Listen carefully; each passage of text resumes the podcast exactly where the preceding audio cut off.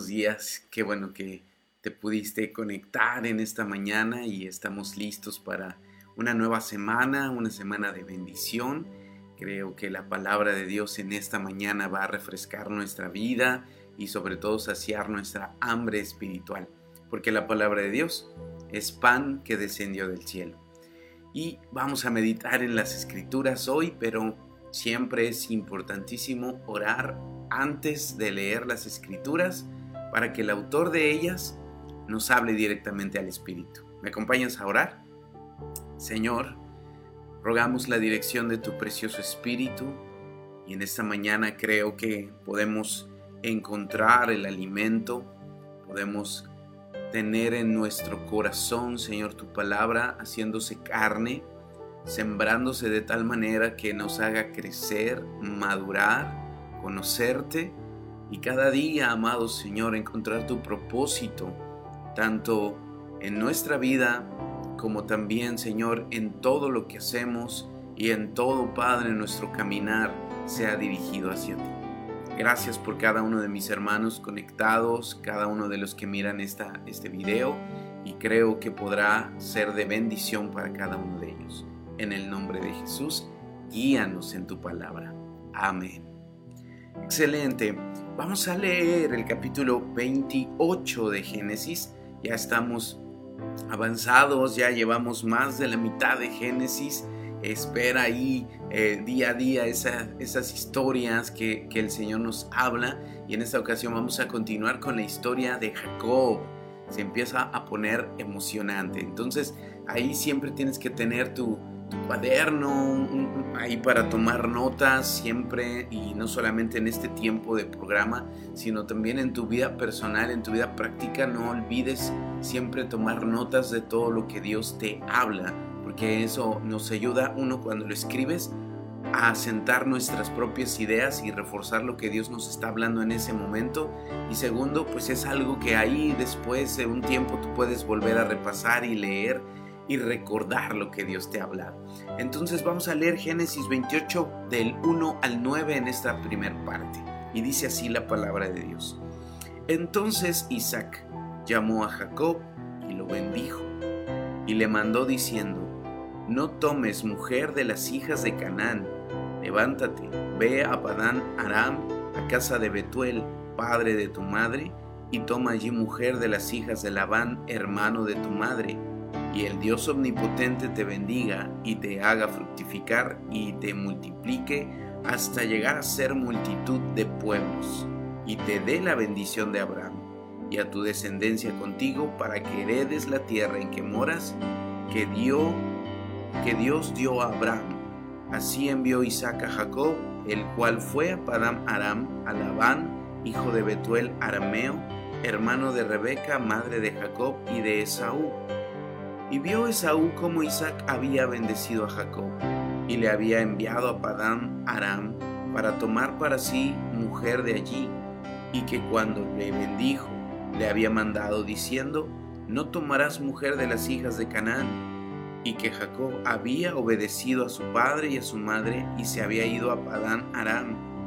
Vio asimismo Esaú que las hijas de Canaán parecían mal a Isaac su padre, y se fue Esaú a Ismael y tomó para sí mujer a Mahalat, hija de Ismael, hijo de Abraham, hermana de Nebaiot, además de sus otras mujeres.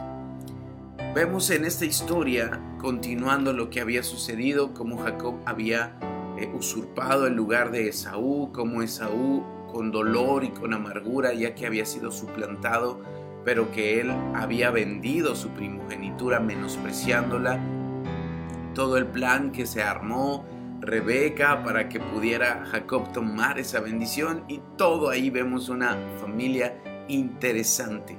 Pero dentro de todo aquí estamos viendo a Isaac, que aunque ya había bendecido a Jacob, aunque ya había pronunciado cada una de esas frases y que se, se cumplirían porque la bendición de los padres sobre los hijos tiene autoridad y tiene poder, aquí Isaac vuelve a llamar a Jacob y lo bendice otra vez, pero antes lo instruye y le dice, hijo, no tomes por mujer a ninguna de las hijas de los cananeos.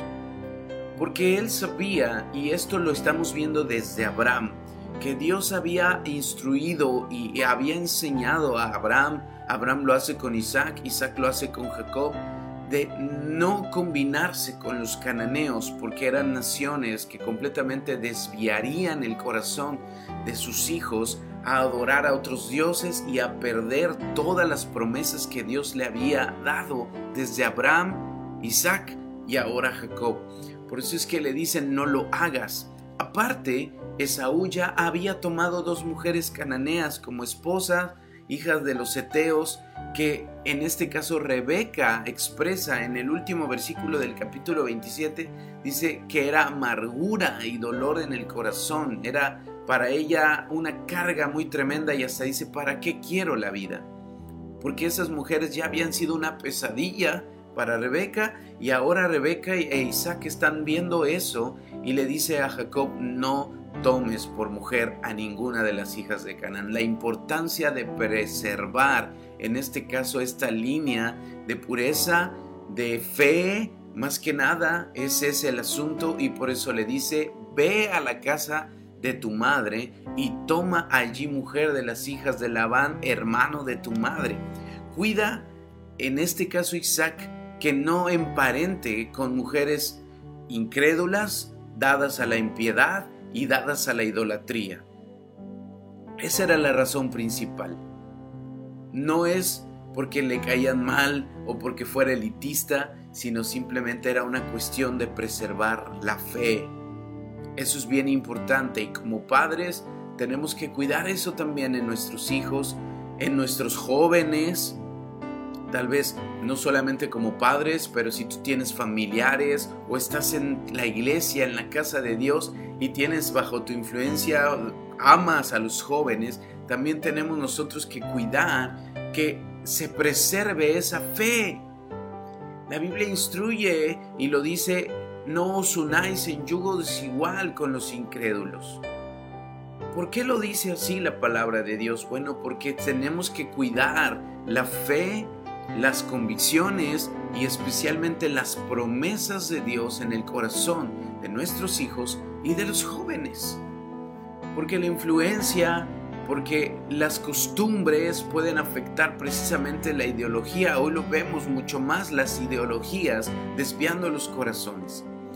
Y por eso Isaac, como un guardián, como alguien que está viendo por el futuro de la promesa y especialmente de sus hijos, manda que no tome mujer de los cananeos y que vaya a la familia de su padre, de, de Rebeca en este caso.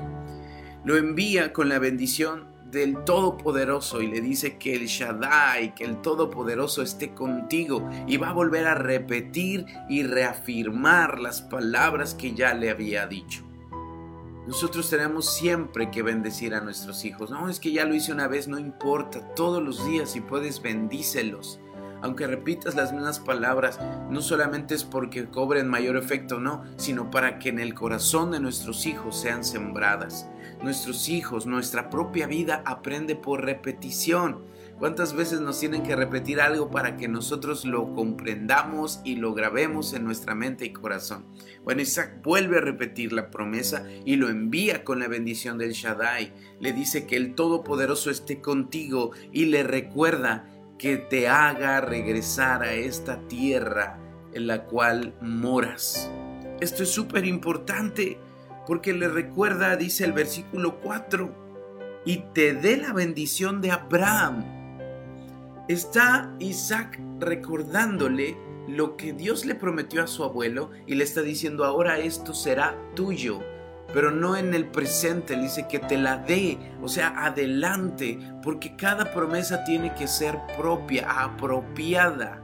Ahorita vamos a ver ese proceso en el cual Jacob escucha la bendición que le da su padre, pero él tiene que hacerla suya, él tiene que creerla. No podemos vivir con la fe de nuestros padres porque ellos fueron hombres de fe, nosotros no, y pues creemos que por el, porque somos nietos o hijos seremos benditos. No, seremos benditos porque hagamos propia esa promesa. Eso es bien importante. Y le dice en el mismo versículo 4, y a tu descendencia contigo para que heredes la tierra en que moras, que Dios dio a Abraham. Le está recordando y le está diciendo, te estoy pidiendo que vayas lejos de aquí. A 600 kilómetros te irás de esta tierra, pero no olvides que esta tierra Dios se la dio a Abraham, me la dio a mí y te la está dando a ti porque él partiría. Abraham había cuidado que Isaac no se fuera. Mandó a Eliezer para que Isaac no fuera, no se arriesgara a quedarse. Isaac en este caso está mandando a Jacob, pero le está recordando, no te quedes allá. Regresa porque esta tierra es la heredad que Dios nos ha dado. Eso es importante. Y entonces parte Jacob. Obedece, deja su familia, deja su seguridad, deja la comodidad de las riquezas que tal vez tenía en casa, del amor de su madre a la cual no volvería a ver. Pero había un conflicto bien grande. Esaú lo quería matar. Había una familia fracturada y llena de dolor que Dios tenía que restaurar. Y el partir iba a ayudar mucho en esos propósitos, aunque no era lo ideal. Jacob parte, sale, y dice la Biblia a partir del versículo 6 que Esaú observaba. Esto me parece muy, muy interesante porque la Biblia se toma el tiempo para decir, Esaú observó la instrucción que le dio su padre a Jacob acerca de no casarse con las cananeas, lo cual él ya había hecho y con dos mujeres, Esaú observó que Jacob obedeció y salió de su casa y fue en búsqueda de una esposa que no fuera cananea. La obediencia, Esaú observó el cuidado que su padre tenía de la promesa y entonces parece haber en el corazón de Saúl un momento reflexivo, porque eso le lleva a tener algunas acciones. Él reflexiona y tal vez precisamente lo que, él, lo que su padre no quería era que se casara Jacob con mujeres cananeas. Y entonces Esaú, al observar eso y ver que esto era algo que no le agradaba a sus padres, porque así lo dice literalmente la Biblia, y Esaú vio que las hijas de los cananeos parecían mal a su padre, entonces él tomó una acción. Fue a casa de su tío Ismael, interesante, el tío, el hermano, medio hermano de su padre, de la línea no escogida, que había salido en igual fractura y Esaú emparenta con Ismael. Tal vez era una acción queriendo enmendar que él había tomado por mujer cananeos, pues ahora toma de la línea o de la familia, en este caso de su abuelo, y se casa con una de las hijas de Ismael. Esto lo hizo tal vez para enmendar su conducta, ya que no le agradaban las cananeas, pero no era porque no le agradaran simplemente, sino por la promesa y por la fe. Pero volvemos a ver a Esaú, alguien incapaz de entender lo espiritual. La Biblia dice, Esaú observó que no le, no le agradaban las cananeas a Isaac. Entonces dijo, bueno, pues voy a tomar otra esposa. Ya tenía dos cananeas y ahora toma otra tercera que es hija de Ismael, y emparenta. Y ahí hay una afinidad de corazón y vemos una fractura más en la familia. Deja la casa de su padre, en lugar de quedarse en la casa de su padre, en lugar de enmendar tal vez sus acciones, en lugar de perdonar, en lugar de quedarse con su madre, su padre, ayudarlos en su vejez, él decide ir a casa de Ismael y allí habitar y casarse con una de las hijas de Ismael. Esto aleja todavía más el corazón de Esaú de sus padres y de las promesas del Señor. Y si Dios tenía todavía algún plan con Esaú, aquí lo vemos, él finiquitando por la incapacidad de poder ver lo espiritual. Sigue siendo alguien que no puede pensar en términos de, Dios.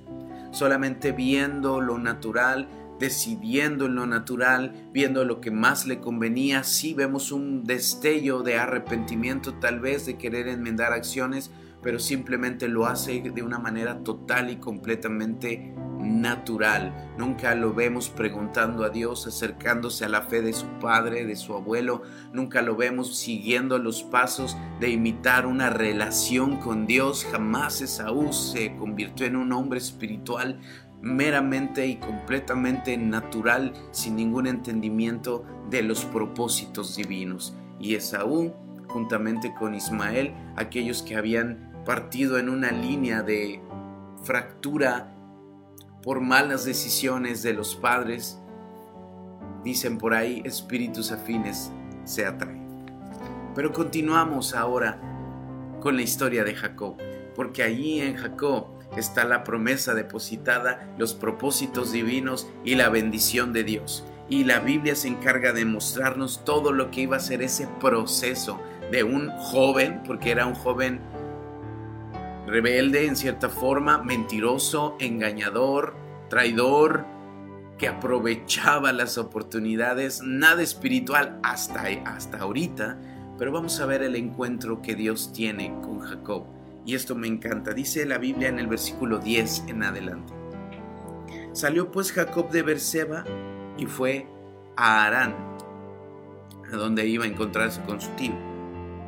Y llegó a un cierto lugar y durmió allí, porque ya el sol se había puesto, y tomó de las piedras de aquel paraje y puso en su, eh, a su cabecera como una almohada, y se acostó en aquel lugar, y soñó, y aquí una escalera que apoyada en tierra y su extremo tocaba en el cielo, y aquí ángeles de Dios que subían y descendían por ella.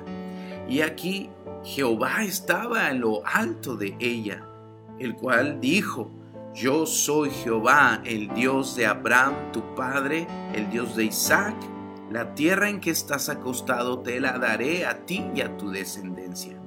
Será tu descendencia como el polvo de la tierra, y te extenderás al occidente y al oriente, al norte y al sur, y todas las familias de la tierra serán benditas en ti y en tu simiente.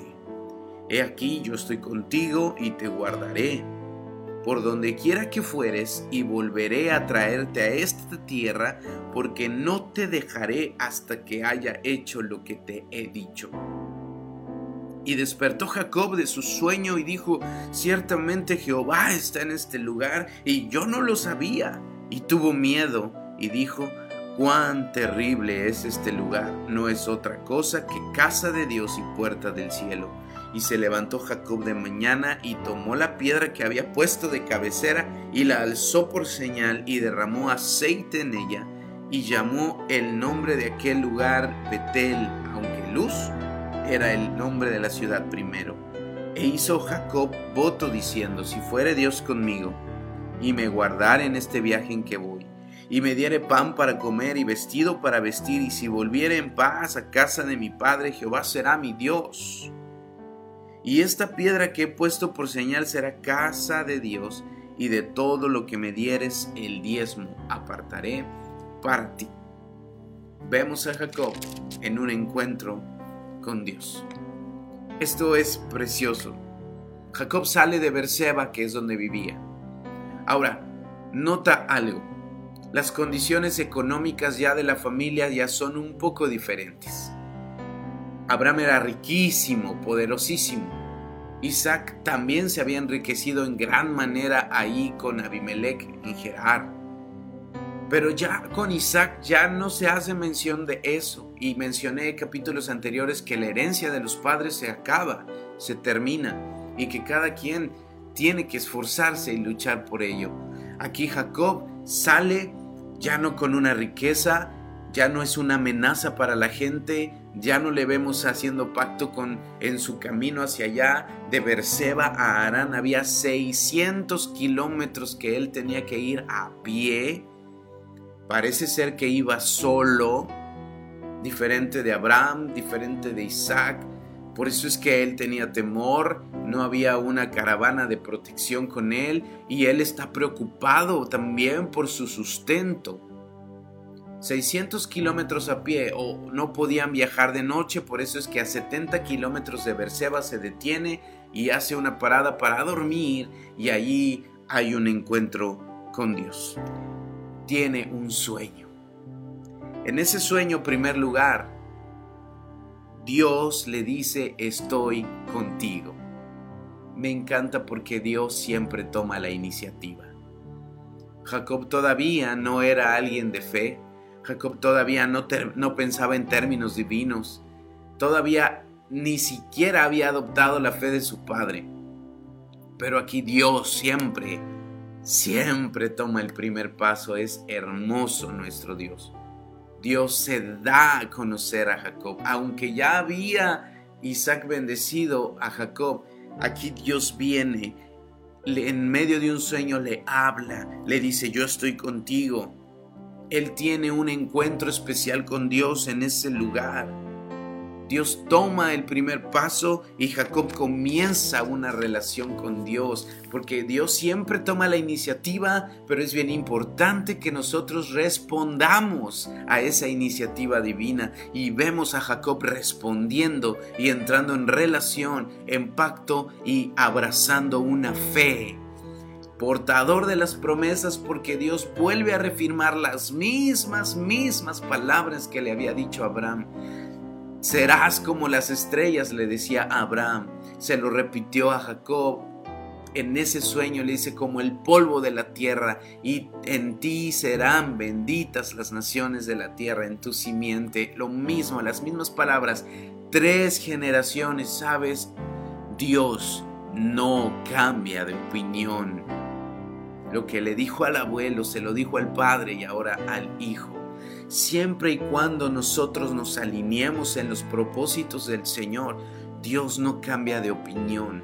Lo que él había planeado desde el principio, él no dice, bueno, pues ya, ni modo, Jacob fue bien mala onda, ni modo, se acabó. Mientras tú y yo nos ocupemos de estar alineados en el caminar con el Señor, pese a nuestros errores, pero si tú te ocupas de siempre caminar bajo sus propósitos, Dios no va a cambiar de opinión y no tiene por qué estarnos también cada día repitiéndonos, no he cambiado de opinión, no he cambiado de opinión, ¿eh? no he cambiado de opinión. Dios prometió, Dios dijo, sabiendo todas las cosas a la posteridad, sabiendo nuestros errores, sabiendo nuestras fallas, si Él lo habló, Él quiere cumplirlo. El Aquí el chiste es que tú y yo nos mantengamos alineados. Y no nos salgamos como Esaú, no nos salgamos como Ismael, no hagamos planes B. En Dios solo hay un plan A y ese es el único y para conocerlo hay que estar alineados a su corazón. Jacob comienza una vida de fe allí empieza un proceso de transformación que le costaría muchas lágrimas, pero que inicia Dios prometiéndole, yo estoy contigo. Ese sueño es algo increíble. Él sueña una escalera que llega hasta el cielo y en la punta de la escalera estaba Dios y Dios estaba hablándole y diciéndole, yo tengo un plan contigo, estaré contigo, te traeré de regreso, te bendeciré. Ahorita meditamos en esa parte pero ese sueño es interesante. Ángeles subían y bajaban. La tierra era la base de la escalera, el cielo la punta y Jehová estaba hasta arriba y Jacob hasta abajo. Ese sueño es interesante porque el Señor Jesucristo en Juan capítulo 1 versículo 59 hace mención de ese sueño y dice a partir de hoy veréis el cielo abierto y verás a los ángeles que suben y bajan en mí ahí el Señor Jesús estaba adoptando ese sueño y diciendo, yo soy esa escalera. ¿Quieres llegar a Dios? ¿Quieres llegar al Padre? Yo soy la escalera por la cual puedes llegar al cielo. Nadie.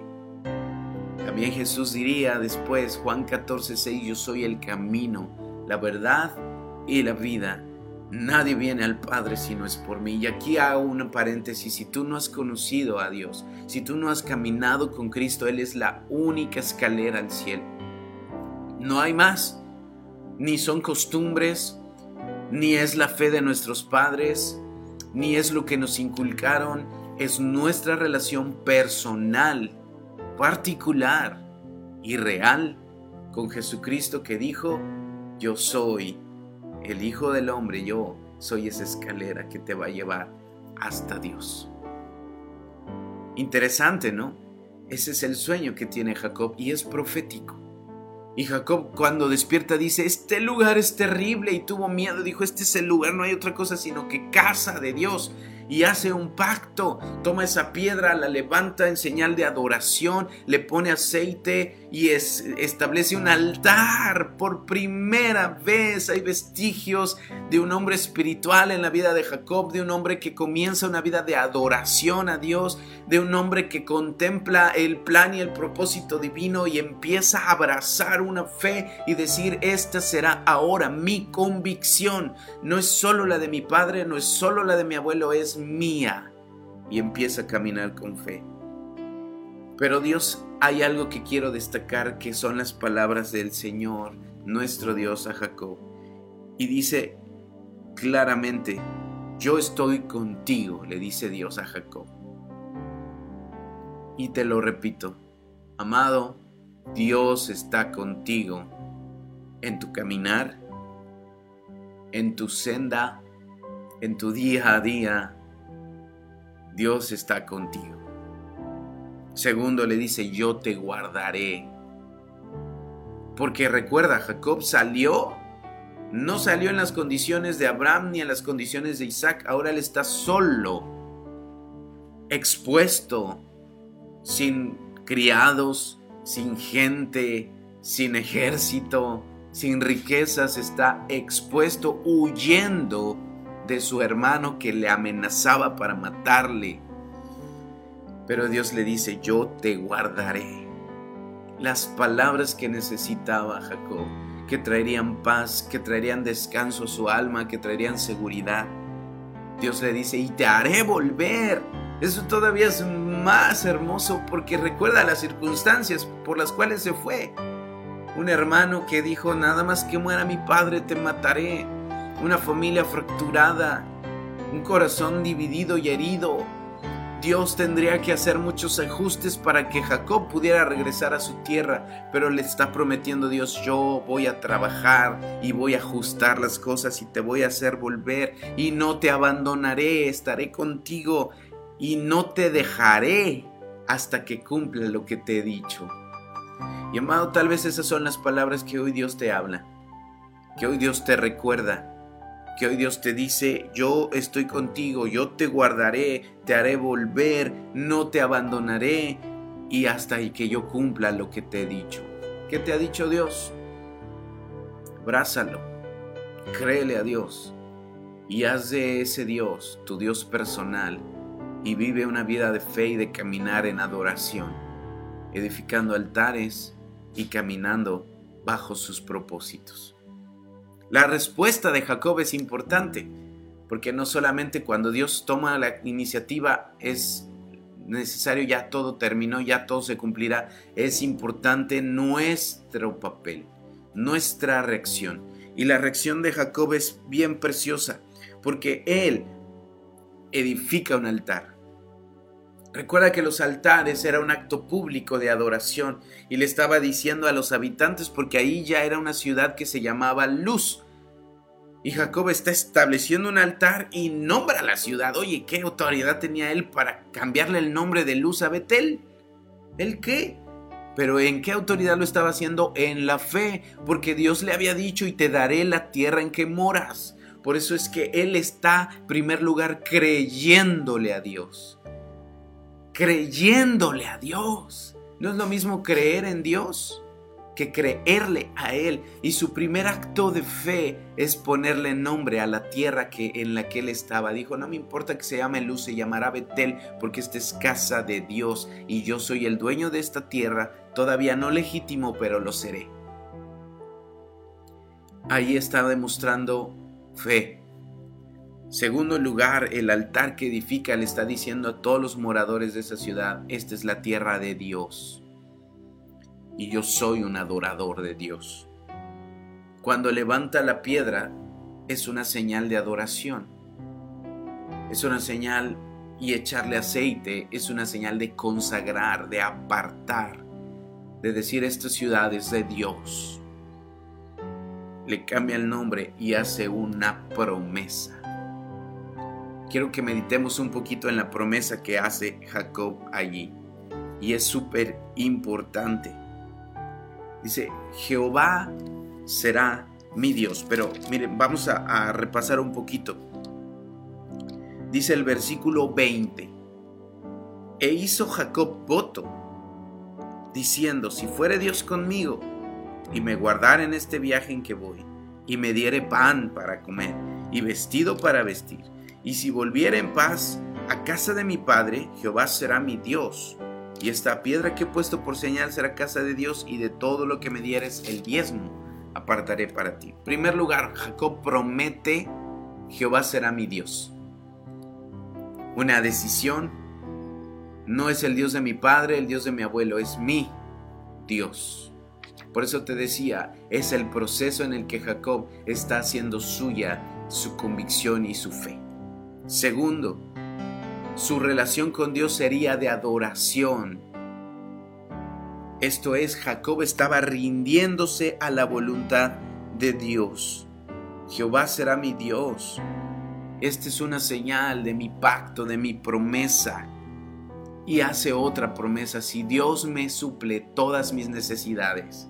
Esta es una parte importante porque recuerda, económicamente no era ya alguien próspero está como un prófugo, como un extranjero errante en una tierra desconocida, en un camino, arriesgándose.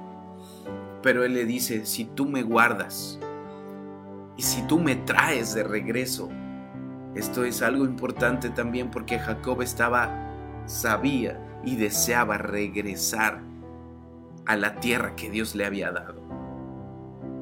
Él pudo decir, pues si ya me voy, allá me quedo, ¿qué tal si está más padre la vida allá y allá prospero?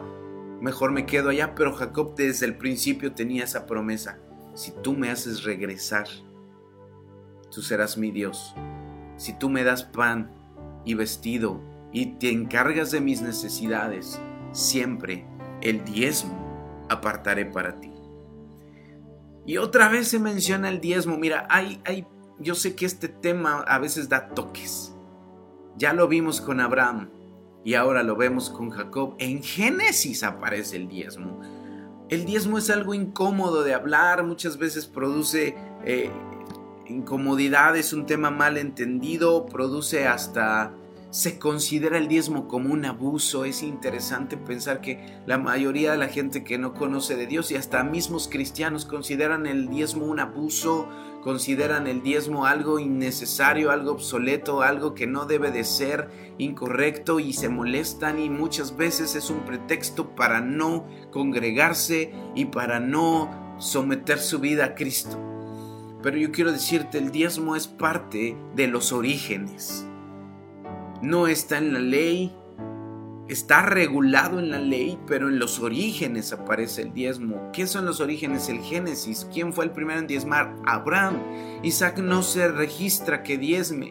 Probablemente sí. ¿Por qué? Porque tenía noción Jacob de qué era el diezmo. Quiere decir que lo hizo su abuelo, probablemente lo hacía su padre, aunque la Biblia no lo deja ver, pero Jacob está haciendo un voto ese diezmo es un reconocimiento, escucha bien, de una sumisión a Dios. El diezmo sería una señal de reconocimiento, de fe, confianza y sumisión a Dios. Te voy a repetir, el diezmo sería una señal de reconocimiento, de fe, confianza y sumisión a Dios. ¿Por qué? Porque Él está diciendo, yo reconozco que si me das pan y vestido y nada me falta, fuiste tú. No llevo nada, pero si tú me prosperas, yo sé que fuiste tú y el diezmo apartaré para ti de todo lo que me dieres.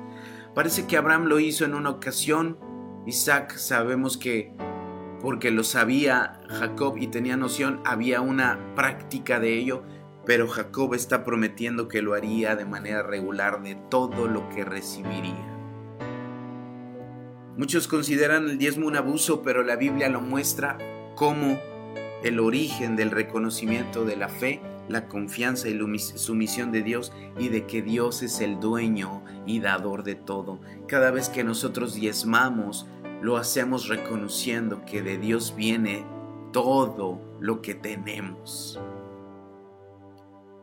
Y Dios respalda ese voto. Y Dios cumplió. Y si tú sigues leyendo la historia, Jacob prosperó a pesar de su tío, porque vamos a ver en los siguientes capítulos cómo su tío era más tramposo que él.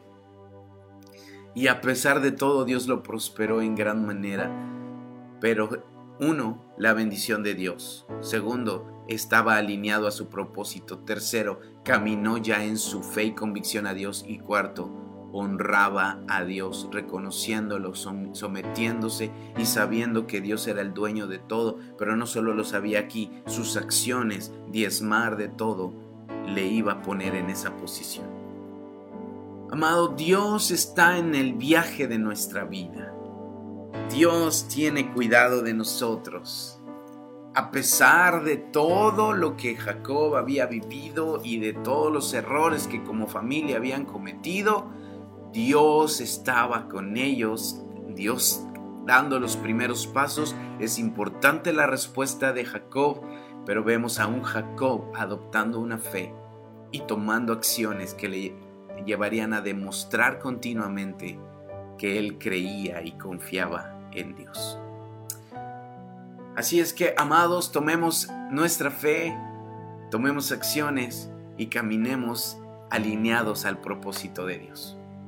Que tengas un día excelente, que sea la bendición de Dios sobre de ti y al igual que Jacob fue bendecido, tú seas bendecido en todo y que reconozcamos siempre a Dios como dueño y dador de todo lo que tenemos.